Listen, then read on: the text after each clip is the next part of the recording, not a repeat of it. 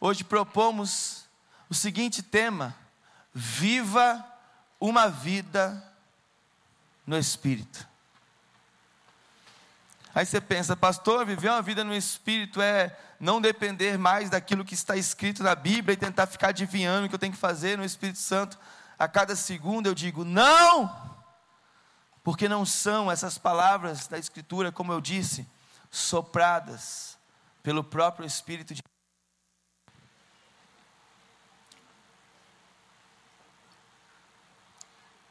Eu falei Romanos em inglês porque eu lembrei de um vídeo que eu assisti na internet de um homem chamado Georgian Banov. Tem no YouTube lá, depois você pode colocar. Ele é meio, é um coroa meio louco assim, todo respeito. Vou botar aqui mesmo. É um coroa muito doido assim. Sabe aqueles coroa jovial? Mas ele, irmão, ele toca violino, ele é, ele é cheio de talento. Mas ele também prega, e prega sim. Ele fala que ele está vivendo, ele como ele é americano, ele fala que ele está vivendo a Roman Six Revolution, que é a revolução de Romanos 6. Mas Romanos por si só já é uma revolução toda. Vamos lá, é, é leia aí comigo, ou então preste atenção no que eu vou ler. Romanos 6,14, só para dar uma introdução, diz: Pois os que vivem pela lei são, desculpa, é isso mesmo, são herdeiros eu estou lendo Romanos 4, irmãos, por isso que eu estou errando tudo aqui. Essas Bíblias que pulam assim. Ah, agora sim. Romanos 6, 14. Pô, tava, não entendi nada, né? Pois o pecado não os dominará, porque vocês não estão debaixo da lei, mas debaixo da graça. E nesse vídeo, o George Ambanov, ele começa dizendo que nós temos que viver a revolução Romanos 6, irmãos a revolução, aonde fica exposta na nossa vida uma vida no espírito, e não uma vida que ainda fica, ah, como o pecado nos flagela, o bem que eu não quero fazer, eu faço, o mal que eu não quero, quer dizer, o bem que eu não quero fazer, eu não faço. Agora sim. É porque eu errei na primeira, irmãos. Amém. Glória a Deus. Mas o mal que eu não quero. Aí pronto. Está explicado por que eu vou ficar pecando o resto da minha vida.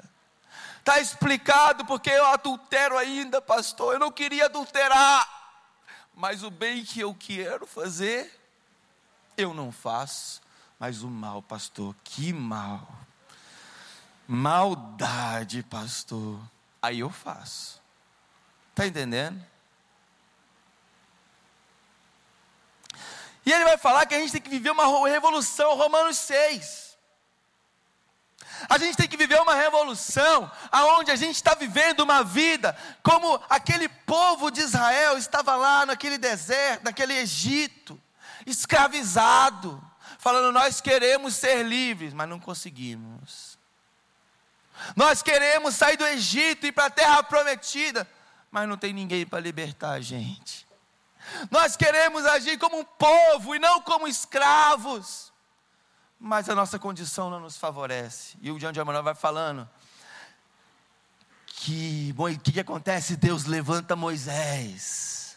E aí Moisés relutante, Moisés temeroso, tem um encontro com o Espírito de Deus na sarça ardente.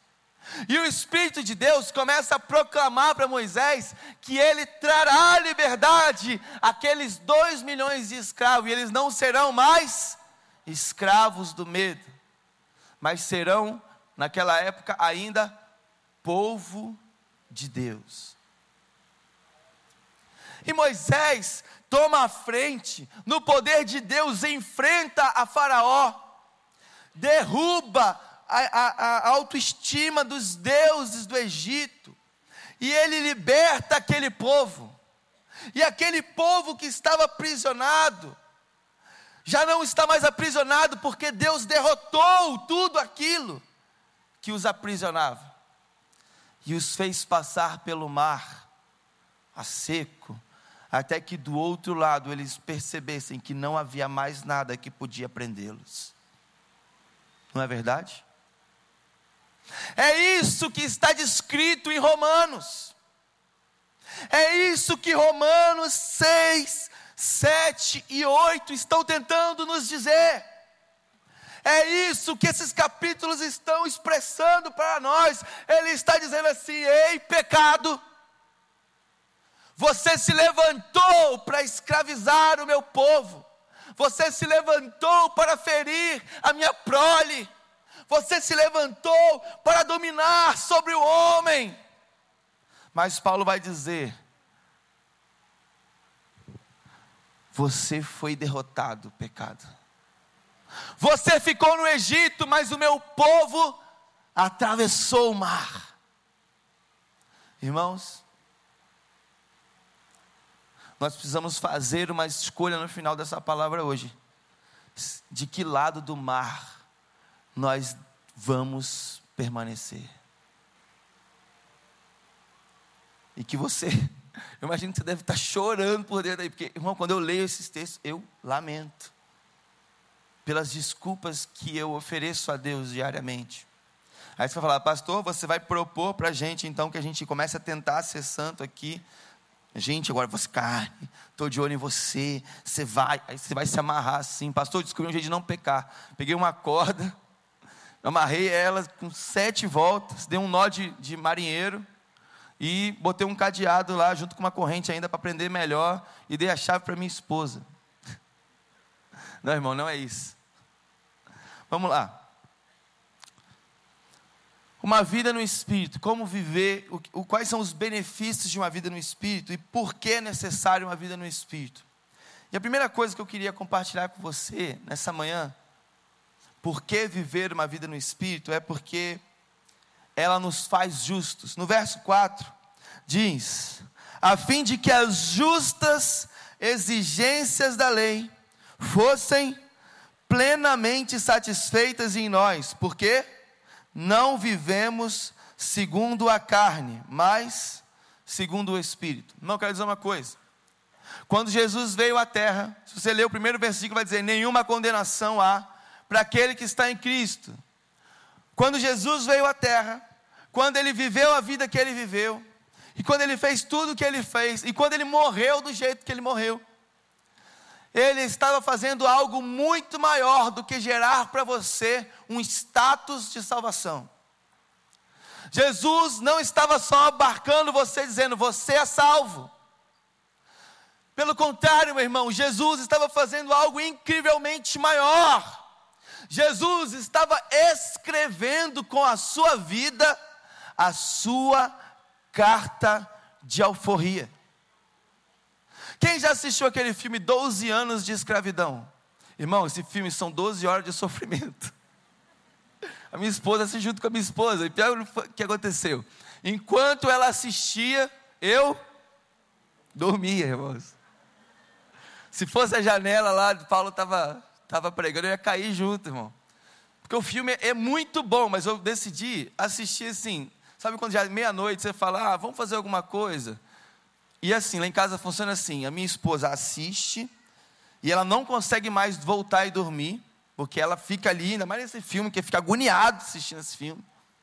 E eu sou vencido rapidamente pelo sono. E assim aconteceu, irmão. Mas aí ela assistiu, depois ela me contou o final. Né? Não, eu, eu assisti depois um pedaço. Mas nesse filme, irmão, são horas de agonia. Porque um homem livre é feito escravo novamente por uma tramóia de alguns de alguns homens, e ele é levado nos Estados Unidos e volta a ser escravo, volta a viver tudo aquilo que ele já, ti, eh, já tinha deixado, já tinha sido liberto, e volta a ser escravo, irmão, e por 12 anos ele permanece escravo, perdeu a sua família de perto, perdeu o contato, perdeu as oportunidades, porque fora enganado e levado como um negro qualquer, como escravo. Irmão, eu queria que você imaginasse como é você se sentir escravizado. Mas não só se sentir escravizado, é sentir-se escravizado depois de ter sido feito livre. Sentir-se escravizado depois de você já ter sido liberto. Depois que você já teve em suas mãos a sua carta de alforria. Irmãos, é disso que o texto está falando. Jesus satisfez todas as exigências da lei. É que eu pensei em exegese, mas bem. Todas as exigências da lei. Jesus já tinha cumprido todas. Ele se colocou no nosso lugar. Ele disse: Ei, agora vocês são filhos de Deus. E como se Paulo pudesse perguntar por que é que estão voltando, e ele pergunta em outros textos: por que é que estão voltando à escravidão? Em Jesus, toda acusação, toda opressão, todo tipo de culpa e dor já foram cancelados. Irmãos, eu queria que você chegasse diante de um juiz e ele dissesse para você: você é inocente. Mas é como com Deus nós fazemos assim: Deus diz, você é inocente, e nós dizemos, calma aí, Deus, você está sendo injusto. Como eu posso ser inocente, tendo feito tudo que eu fiz? Como eu posso ser inocente, ó glorioso juiz, se eu novamente pequei contra o Senhor? Se eu novamente repetir, irmãos, nós somos capazes de repetir 489 vezes o mesmo pecado. Não é verdade? Tem pecados que a gente fala, agora, agora eu vou. Deus, eu fui no culto agora e foi muito empolgante. Eu falei, agora, agora vai, agora eu vou vencer.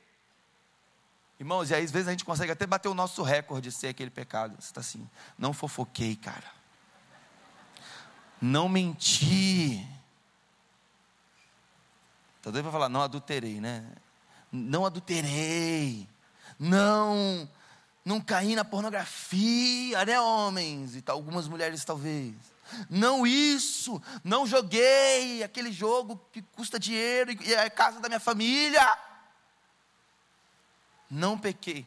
Irmãos, até o dia em que alguma coisa acontece, os seus neurotransmissores interiores estão em baixa, aquela notícia que você não esperava chegou. A pessoa que você esperava que ia te dar uma palavra de ânimo, te dar uma palavra de desânimo. As circunstâncias não ajudam e você sente um determinado vazio. E para piorar, no final de tudo isso, você dá diante da sua tentação novamente. Olha o que acontece. Vitória Era uma oportunidade boa demais para a gente negar, né? Derrota, irmãos. E aí você fala, 490. Ultrapassei a barreira dos 70 vezes 7. O que será que Deus vai fazer comigo agora? Eu não sou mais digno.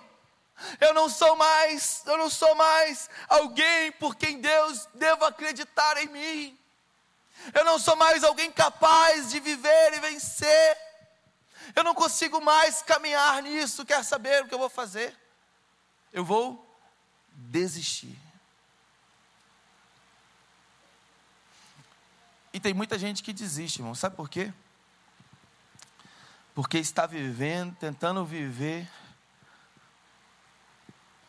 a vida com a mentalidade da carne e se esqueceu que a vida de um cristão é no.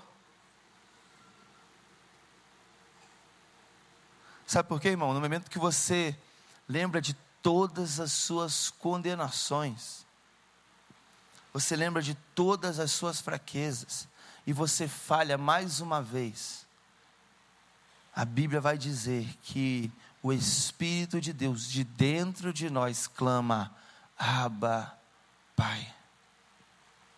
E nos relembra que nós já não caminhamos debaixo da lei do pecado e da morte, mas de um espírito de vida que nos justifica de todo o nosso pecado. Irmãos, a vida no espírito é a garantia que nós somos capazes, não por nossas não pelo nosso esforço e pelas nossas forças, de vivermos a justiça de Deus, concretizada não em nós, mas em Jesus, o nosso Cristo. Segunda coisa que eu quero dizer para você sobre uma vida no Espírito, é a notícia boa depois dessa, que você fica pensando, pô, agora Deus vai ficar limpando a minha barra, errando, Ele vai limpando a minha barra e eu vou errando, Ele vai limpando a minha barra e eu vou errando. É isso, gente? Aleluia? Não. Então a segunda coisa que eu queria dizer para você que uma vida no Espírito traz é que o Espírito, quero um aleluia depois disso, gente. O Espírito transforma os nossos desejos. Aleluia, gente. Amém, gente. Quem quer ter seus desejos transformados aqui em nome de Jesus? O Espírito, ele não nos, não, ele não, não, como é que fala? Ele não nos coage a, ser, a deixarmos de sermos pecadores, mas Ele age dentro de nós, transformando nossos desejos. É isso que está lá no verso 5, lê comigo. Quem vive segundo a carne tem a mente voltada para o que a carne deseja, mas quem vive de acordo com o Espírito tem a mente voltada para o quê? Para o que o Espírito deseja. Quem tem a versão NVI. Amém, gente? O Espírito transforma nossos desejos. E eu fiquei pensando qual é o melhor exemplo, pelo menos capaz, que eu fui capaz de lembrar, para pensar em alguém que o Espírito transformou profundamente os desejos. Por que não o apóstolo Paulo? Também conhecido como Saulo de Tarso, o assassino, aquele que tinha autorização do Estado e do governo para cumprir um papel, assassinar cristãos, destruir cristãos, aquele que tinha autonomia para odiar os cristãos e tornar essa autonomia em pena de morte. Paulo, aquele que não admitia que Jesus fosse pregado, aquele que não admitia que Jesus fosse ensinado, muito menos vivido, aquele que ferozmente, sanguinariamente desejou destruir a igreja de Cristo, encontra-se em determinado momento com o próprio Cristo E esse encontro foi tão poderoso, meus irmãos, que não mudou só o nome de Saulo para Paulo, mas transformou toda a sua história.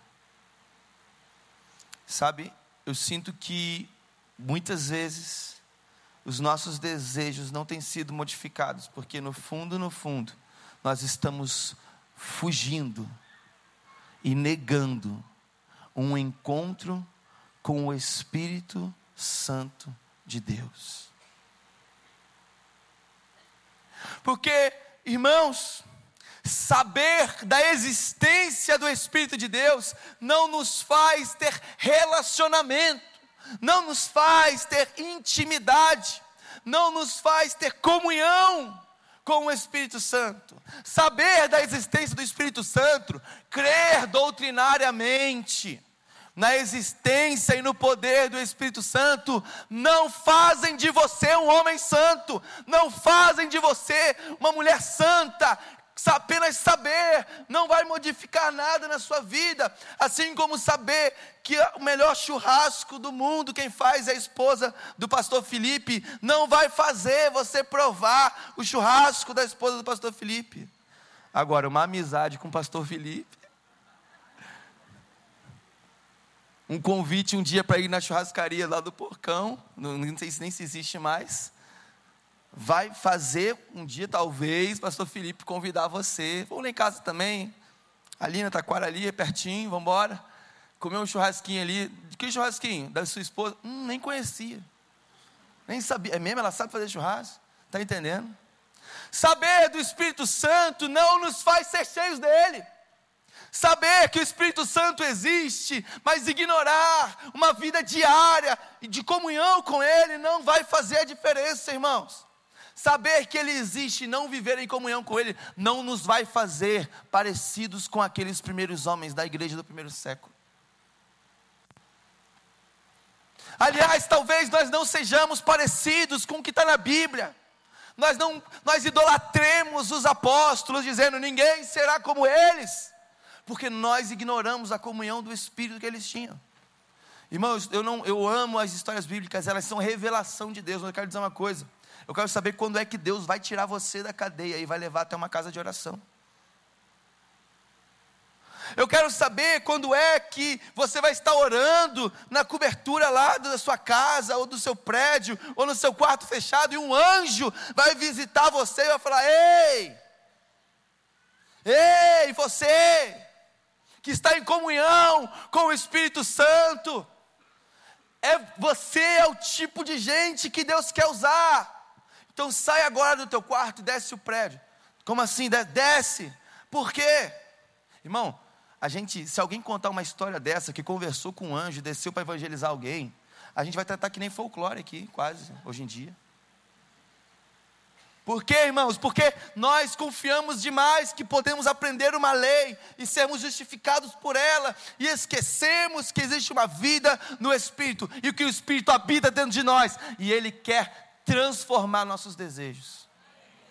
O Espírito vai transformar os seus desejos a partir de quando você começar a conhecer os desejos dele. Irmão, não tem jeito. A minha esposa e eu, a gente foi no restaurante essa semana. E a gente já não é a primeira vez que isso acontece parecido. A gente foi lá, pesou lá no self-service, botou na balança. Eu, o meu prato deu lá 24 e pouco. Aí eu tirei 24,65. Aí quando ela botou o prato dela, adivinha o peso que estava na balança? 24,65. Aí você conclui, tua esposa come pra caramba. Não, não é isso. Eu estou tentando comer menos agora, irmãos. Aleluia, olhem pela minha vida. Mas quando ela botou o prato dela, ela olhou para mim, eu olhei para ela e a gente falou a mesma coisa. Isso é convivência. Bom, até a mesma quantidade de comida você passa a comer. Não é que você passa a falar igual, não é que você às vezes faz um gesto parecido, aprende algum traço do caráter. Você vai ficando igual, irmãos. Vai ficando igual, vai ficando igual, vai ficando igual. Até o momento, irmão, que você percebe que o desejo da outra pessoa também se tornou seu desejo. E que o seu desejo também começou a se tornar o desejo da outra pessoa. Porque o Espírito Santo, uma vida no Espírito, pode transformar os seus desejos, desde que haja muito relacionamento. Terceira coisa,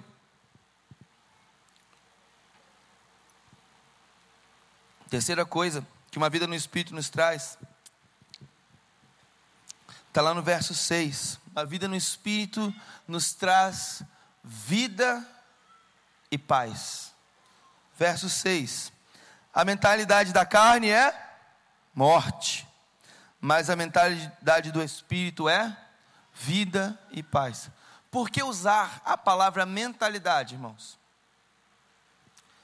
Porque nenhuma guerra começa nas ações, toda guerra começa na nossa mente. Toda guerra se inicia na nossa maneira de pensar. Você quer um exemplo bom? Essa semana, o presidente americano Donald Trump, quem está acompanhando as notícias, ele abandonou o acordo de Paris. E por que, é que ele abandonou o acordo de Paris? Porque ele decidiu, na mente dele, junto com outras pessoas, crer numa teoria que não acredita no efeito estufa. Não acredita, sabe que a camada de ozônio está sendo perfurada profundamente. E isso prejudica o planeta como um todo, a poluição está matando e destruindo vidas e pessoas. Uma mentalidade fez com que ele tomasse uma posição de se afastar de uma aliança com que ele tinha outros países, irmão. Sabe, uma mentalidade pode definir se daqui a 20 anos você vai estar vivo ou você vai estar morto. Por exemplo, se você tem a mente de gordo, ou até mesmo o corpo. Brincando, brincadeira, brincadeira. Você tem a mente de alguém que não se cuida, Sabe aquela pessoa que fala assim: se eu morrer depois dessa gordurinha de picanha, eu vou morrer feliz. Mente de gordo, irmão. Sabe que teve um, um senhorzinho lá em Arraial do Cabo, quando eu morava lá, que ele, ele era até um presbítero da Assembleia de Deus. Ele falou essa mesma frase, irmãos. E aí, quando foi de noite, ele estava tendo um ataque cardíaco lá no hospital da cidade. Cara, Deus é irônico, ou então ele deu muito azar. Alguma coisa assim. Mas assim, ele foi parar no hospital. E pior, os médicos lá, naquele dia não estavam os médicos muito bons, falaram que era gases, irmão. E ele veio a falecer. Sabe por quê? Mentalidade. A mentalidade da carne é morte, mas a mentalidade do espírito é vida e paz. Porque a mulher sábia edifica sua casa, porque a palavra branda que o espírito nos dá, ele desvia o furor. Mas a mentalidade da palavra dura suscita ira. Irmão, quantos irmãos aqui perdem contratos milionários por causa de mentalidade? Tivesse ouvido o Espírito Santo, estava bem, mas ficou com raiva na hora que quis usar a mentalidade da carne. Tchau. Quantas mulheres e homens perdem seus casamentos por conta de mentalidade? Irmão, quem não sabe viver a mentalidade do Espírito vai perder cinco casamentos se precisar, até de repente prestar atenção no que o Espírito Santo está falando. E é pior que às vezes irmãos vão dar conselhos para pessoas com problemas na mentalidade da carne. Pergunta é: você quer viver uma vida no Espírito e viver a mentalidade do Espírito, que traz vida e paz? Gálatas 5, 22 e 23 diz que o fruto da mentalidade do Espírito é amor, alegria, paz, paciência, vontade de fazer o bem, bondade, fé, mansidão, irmãos. E o mais fácil, domínio próprio. Não é verdade? Uma vida no Espírito vai trazer para nós uma mentalidade de paz e vida.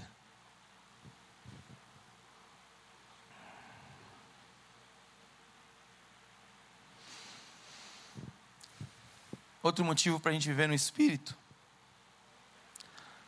porque ele revela que nós pertencemos a Cristo. Eu tenho um grande amigo nessa igreja, na verdade dois, com o mesmo nome, um pai e um filho, que é o Bush. Eu lembro de uma vez que eu dei um estudo na escola ministerial, ainda lá no Rio Mar, e você que não está fazendo escola ministerial, meu irmão, deixa eu falar um negócio para você: negligência. Pô, muita agenda, negligência, irmãos. Mas voltando, eu estava dando um estudo lá no Rio Mar e o Bush estava sentado lá, quando no iníciozinho da conversão dele. E eu contei a seguinte história: que na Europa, na época de Calvino, sabe Max Weber, que escreve A Ética Protestante e o Espírito do Capitalismo? Vocês conhecem esse livro? Não? Amém. Tem um livro chamado A Ética Protestante e o Espírito do Capitalismo. Sabe quando esse livro é, ele é escrito? Ele é escrito numa época onde os protestantes, porque não bebiam, não fumavam, não se drogavam, não se divorciavam, não fazia tudo de ruim que possível. Eles sobressaíram economicamente. Eles, em outras palavras, enriqueceram. Porque eles conseguiam ter uma vida com foco, com objetivo mas muito mais do que o fato de não fazer essas coisas, existia dentro deles uma ética de qualidade. E naquela época era possível você saber, quando você adquiria uma cadeira como essa que você está sentado, ou de madeira, você olhava a cadeira no fundo e todos os lados dela, era possível você descobrir quando era um cristão que tinha feito a cadeira. Ah, por quê, pastor? Porque tinha uma cruz esculpida? Não, pela qualidade da cadeira. Não tinha uma cruz esculpida lá. Eles sabiam que os cristãos eram as pessoas que faziam para Deus. Os cristãos, enquanto eles recebiam uma oferta de propina, ou quando eles recebiam algum tipo de suborno, eles não aceitavam. Por quê? Porque eles estavam servindo a Deus. E Deus não se deixa corromper. O patrão da tua empresa não é você. Aí você fala, os funcionários estão assim, yes. E você, funcionário, está trabalhando para o seu patrão? Ou você também trabalha para Deus? Sabe, irmão, o que eu tenho visto hoje é que a gente tem entregue, às vezes, o pior que a gente pode, porque a gente tem que ocupar nosso tempo com outras coisas. De repente, a gente entrega o pior porque tem que ter mais tempo para fazer as coisas de Deus, quando na verdade as coisas de Deus também estão dentro do seu trabalho. Sabe, a gente cria uma ideia, nada contra, irmão, porque eu acho isso até interessante, porque às vezes a gente se empolga mesmo no espírito, mas às vezes as pessoas falam assim para mim, pastor, eu cheguei atrasado no meu trabalho. Eu falei, por quê? Porque eu estava lendo a Bíblia. Irmão, eu respeito, eu acho isso incrível de certa forma, porque às vezes a gente se perde no espírito a ponto que a gente se distrai. Se for uma distração de um dia, faz sentido, entende? Agora, se todo dia você chega no seu trabalho atrasado com a desculpa que tu está lendo a Bíblia, você precisa ler a Bíblia de novo. Entendeu? Amém. Vamos avançar. Então, sabe, nós não pertencemos, nós não pertencemos a nós mesmos, mas nós pertencemos a Cristo. E tudo que nós fazemos, nós não fazemos para nós mesmos, mas nós fazemos para Cristo, porque nós pertencemos a Ele. Irmãos, e por último, uma, a gente precisa viver uma vida no Espírito, porque o Espírito nos revela a nossa filiação divina. Eu tenho um pai, irmãos, e meu pai é a pessoa no mundo que eu tenho certeza que mais me emociona. Não estou dizendo que é a pessoa que eu mais amo, mas é a pessoa que mais me emociona. Irmão, meu pai, ele liderava uma igreja de 200 pessoas que depois de um tempo virou de 120. Aí você fala, o que, que ele fez de errado? Ele pregou o anti-evangelho? Não, meu pai só não era um cara muito inteligente empreendedor nesse, empreendedoramente, entende? Ele era um cara que ele cuidava de todo mundo, irmão, visitava todas as pessoas. Agora, tinha outra coisa também, ele não concordava muito com o erro dos outros, assim, ele amorosamente não deixava os erros virem. Mas o meu pai, ele era, ele é ainda, ele não era, porque ele continua sendo, ele continua surpreendendo nessa característica. Ele é a pessoa mais amorosa do mundo. Não existe, além de Deus, alguém que eu creia, talvez você conheça, eu não conheço. Alguém que eu creia no universo, que saiba amar uma pessoa como meu pai. E o ápice disso, das, um dos ápices disso foi quando uma das pessoas lá da igreja estava destruindo a reputação dele. E ele estava atrás dessa pessoa. E ouvindo tudo, destruindo, acabando com ele, falando mal, de maneira assim, destrutiva mesmo. E meu pai lentamente foi saindo, voltando para o corredor, como se nada tivesse acontecido. para depois de um tempo ele reencontrar com essa pessoa e dar a ela um grande abraço, dizendo: Eu amo tanto você.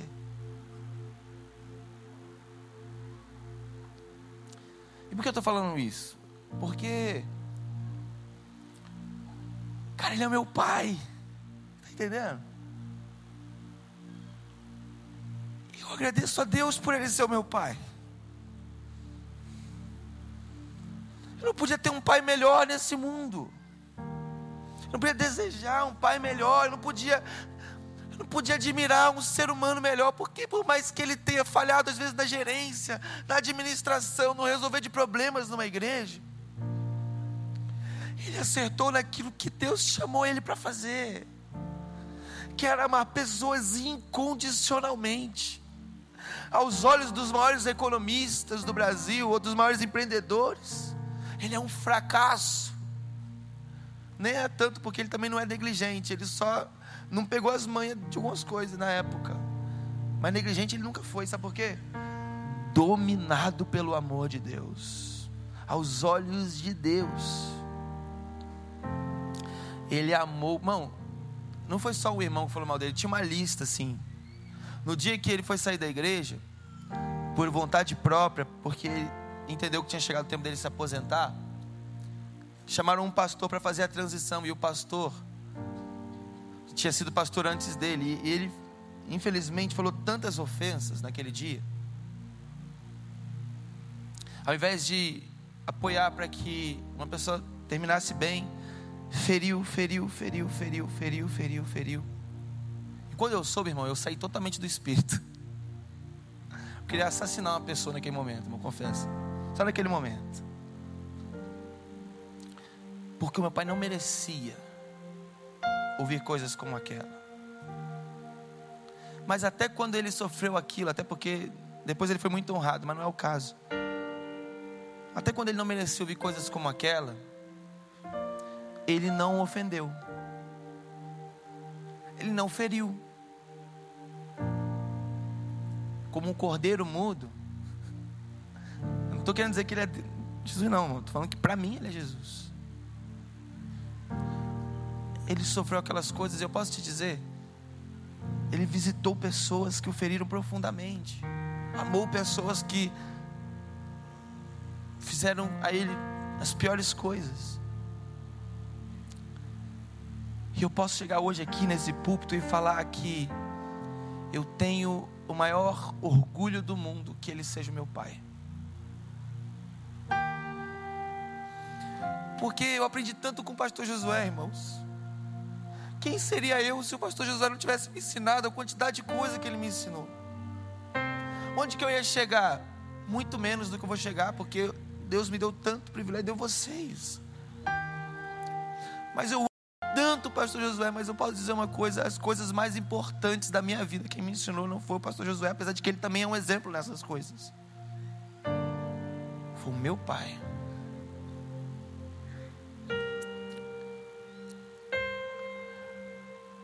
E por mais que eu tivesse dito um dia que o que o meu pai sofreu era o motivo de eu não querer vir para o seminário, o que ele sofreu Hoje eu digo que o que ele venceu é o que mais me sustenta no ministério. Uma vida no Espírito revela a nossa paternidade. E o que sustenta a nossa vida no Espírito Santo, acima de qualquer coisa que eu falei, é a nossa paternidade em Deus. É um Espírito que está dentro de nós relembrando para nós os propósitos de Deus sobre as nossas vidas e clamando diariamente: Aba, Pai, me pega nos seus braços. Que Deus nos abençoe.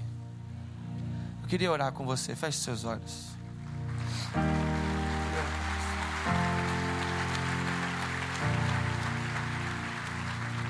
Feche seus olhos onde você está. Esse último ponto de se tornar filho de Deus só é possível através de uma única atitude. A atitude que você tem de tomar o primeiro passo de uma vida no Espírito. Que é a atitude de dar a sua vida para o Espírito.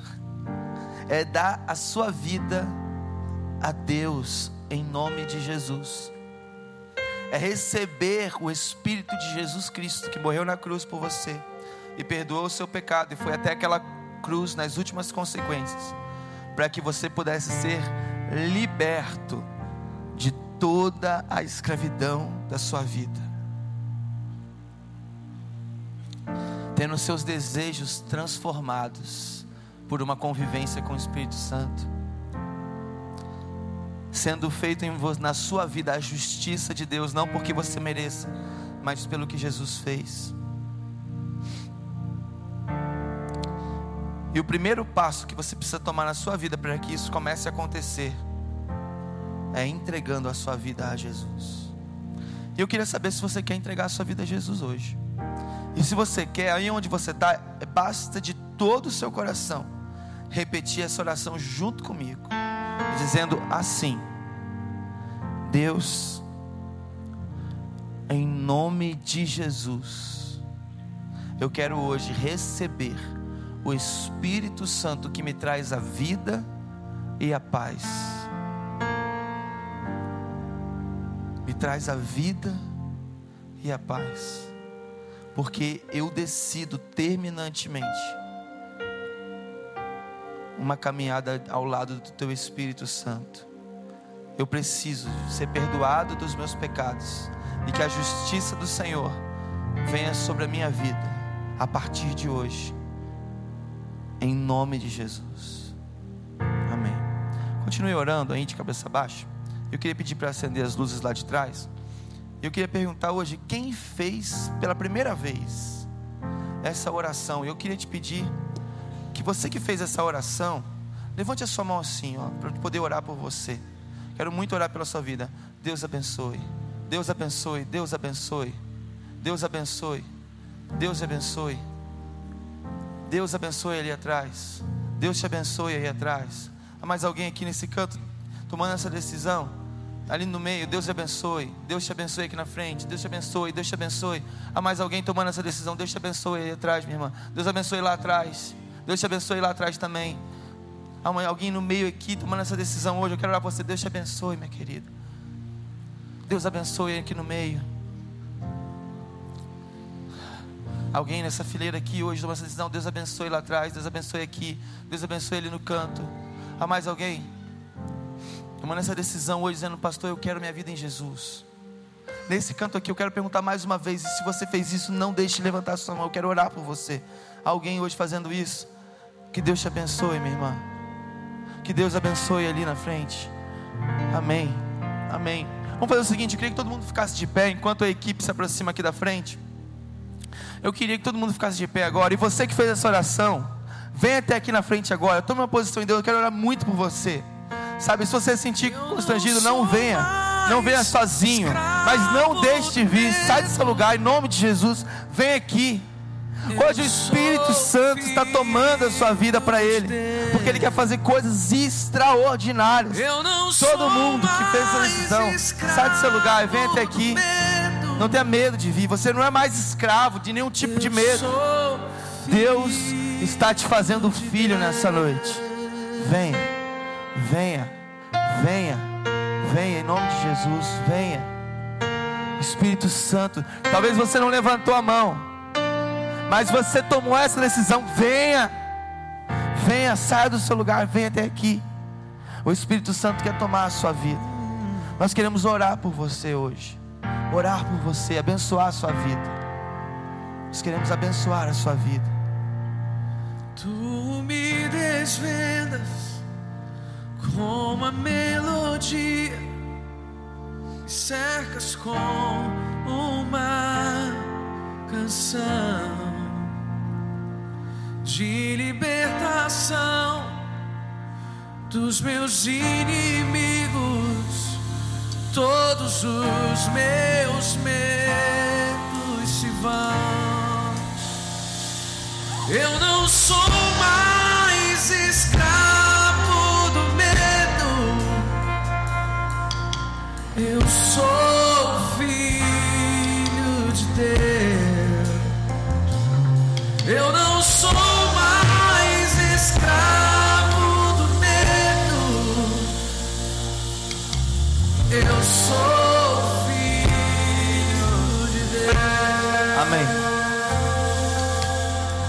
queria orar com você que veio até aqui à frente agora. Você que está orando com ele pode permanecer orando. Eu queria que a igreja estendesse as mãos para cá agora. Momento mais importante quando alguém assume Cristo em sua vida e recebe por adoção o Espírito que clama que Deus é um Pai. Vamos orar? Pai, em nome de Jesus, hoje estão aqui pessoas que tomaram a decisão mais importante da sua vida. E o teu Espírito Santo está repousando aqui sobre eles agora. E nós declaramos que seja selado esse Espírito em suas vidas. E que a salvação do Senhor visite não somente a vida deles, mas de toda a sua família em nome de Jesus. Nós te louvamos, te bendizemos e te agradecemos, Pai. Amém.